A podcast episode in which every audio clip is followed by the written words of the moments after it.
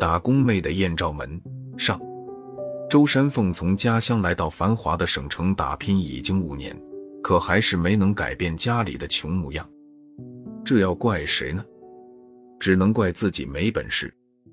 其实他已经够努力了，开过饰品店、美甲店，甚至摆过夜市摊，但这些都是本小利薄的生意，赚不多钱。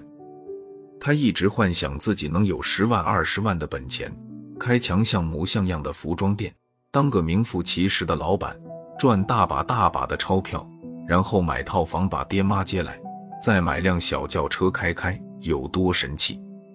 可这只是个梦。他出来时带的两万块钱，还是靠卖掉家里一间堂屋得来的呢。这天，他在报上看到一则广告：亚东服装公司诚聘各地经销商。他心中不由一动，想这家服装公司如果能销后结账就好了。第二天，他便抱着试试看的心情去参加洽谈会。负责招聘的经理是个男的，看上去还不到三十岁，长相英俊，口才又好。我们公司实力雄厚，产品在北京、上海、南京、广州、武汉、长沙、重庆等十多个大城市享有一流的声誉，现在开始辐射到全国中小城市。我叫唐良，全权负责我们这地区的业务拓展。他羡慕极了，想自己能做到他这位置该有多好。唐经理，我想经销你们的服装。周山凤斗胆上前对唐良说。好啊，欢迎你经销我们公司的产品。唐良亲切地跟他握手。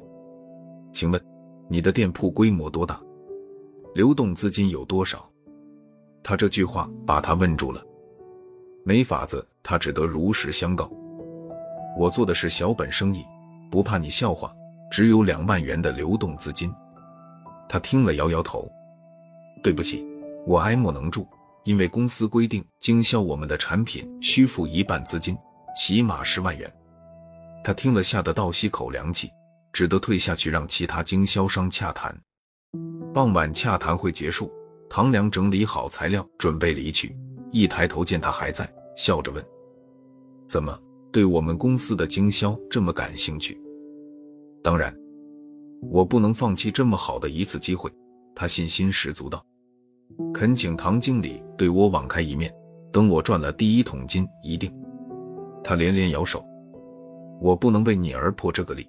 如果小商小贩也在卖我们的服装，那我们服装的档次太低了，价格也难以控制。毕竟我们是品牌产品。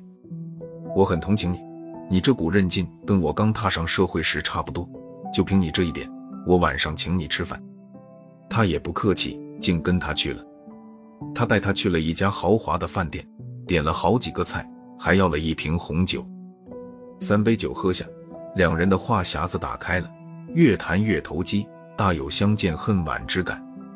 他一高兴又添了几个菜，再要了一瓶酒，两人不觉吃到十点钟，都醉意朦胧，相互搀扶着摇摇晃晃出去，见到一家旅店走了进去。一日早上，他被下身火辣辣的疼痛惊醒。睁眼一看，自己和唐良都赤条条的躺在床上，屁股底下有片嫣红的血迹。他猛然醒悟，自己被他睡了，气得使劲捶他：“你你怎么能这样子？怎么可以欺欺侮我？”他跪在床上，低声下气的哀求：“请你原谅我，喝多了，糊里糊涂变。什么糊里糊涂？你是存心把我灌醉。”然后我被你破了身子，以后怎么嫁人啊？呜！见他哭了，他忙安慰说：“我知道我不对，我愿意补偿你。”说着，从放在床头柜上的皮包里拿出两沓钱给他：“这里是两万块，统统给你。”他把钱拿在手里，止住了哭。回到自己的住处，他心里一阵喜悦，这两万块钱来的太容易了。自家那么大的堂屋才卖两万块呢，靠做生意赚两万块太吃力了。这天他在街头买了张报纸看，一篇一个明星的艳照门文章深深吸引了他，一口气看完后陷入了沉思。这天他打电话给唐良：“唐经理，我想你，我想见到你。”他听了欣喜若狂，真的，真的想我。人家想你还有假，好，今晚我还是在老地方请你吃饭，然后去去宾馆开房。傍晚，他如约去了饭店，享受了一顿美餐，然后跟他去了宾馆。望着床上玉体横陈的他，他有点受宠若惊。想不到我还有此艳福，能和你冤梦重温。他不以为然道：“那有啥？既然我把处女之身给了你，还在乎第二次、第三次？只要你唐经理能对我网开一面，照顾我生意就可以了。好说好说，我一定对你网开一面，回去就跟你签经销合同。”言罢，他就像只贪婪的野兽，咽了咽口水，朝他扑去。一场惊心动魄的性事过后，他瘫下了一会儿，便鼾声如雷。他一声冷笑，不慌不忙地拿出早就准备好的相机，对着他和自己的裸体咔嚓咔嚓按下了快门。唐良没有食言，第二天就跟他签了经销合同，而且只要他付五分之一的货款。唐良自我标榜道：“怎么样，我唐某人是个男人吧？”他嘿嘿一笑：“唐经理，我给你看样东西。”言罢，将一个信封给他。他拆开一看，惊得大眼瞪了小眼，那是张他和他一丝不挂躺在一起的相片。你你这是啥啥意思？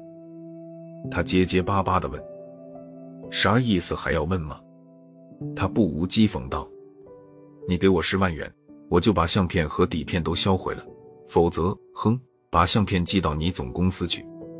他一听如五雷击顶，若总公司看到这张相片，他肯定要被炒鱿鱼。好，好，我给你十万，但你一定要当着我的面把相片和底片销毁了。我当然说话算数，一手交钱，一手交货。就这样，他轻轻松松地从唐良那里拿到了十万元钱。尝到了这个甜头，他哪还有心思做生意？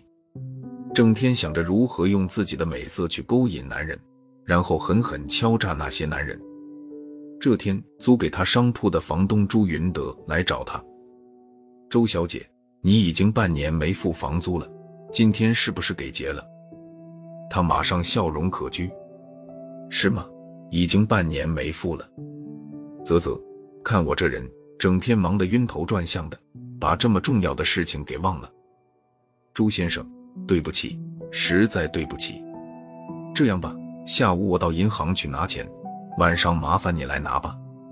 见他这么客气，朱云德反感到不好意思，忙说：“不麻烦，不麻烦，周小姐，倒是给你添麻烦了。”晚上他去了他的店铺，见已打了烊，便敲了敲门：“周小姐，周小姐。”哎，朱先生吗？我来开门。听到他嗲溜溜的声音，朱云德浑身的骨头都酥了。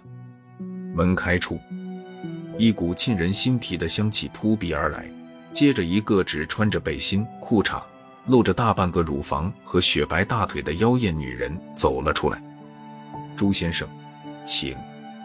朱云德虽是五十岁的人了，但体格强壮，一见面前这么年轻性感的女人。两眼发了直，朱先生，朱先生，周山凤连唤几声，才把他从失态中唤醒，抿嘴一笑：“进来呀。”哦，哦，他赶紧把腿伸进去，不想被他的脚绊了一下，身子一斜倒在他身上。你坏！他娇嗔了他一句，却把胸口紧贴住他。他这么风骚，本来就春心荡漾的朱云德怎么受得了？一弯腰将他抱起，走到屏风后他睡的床上。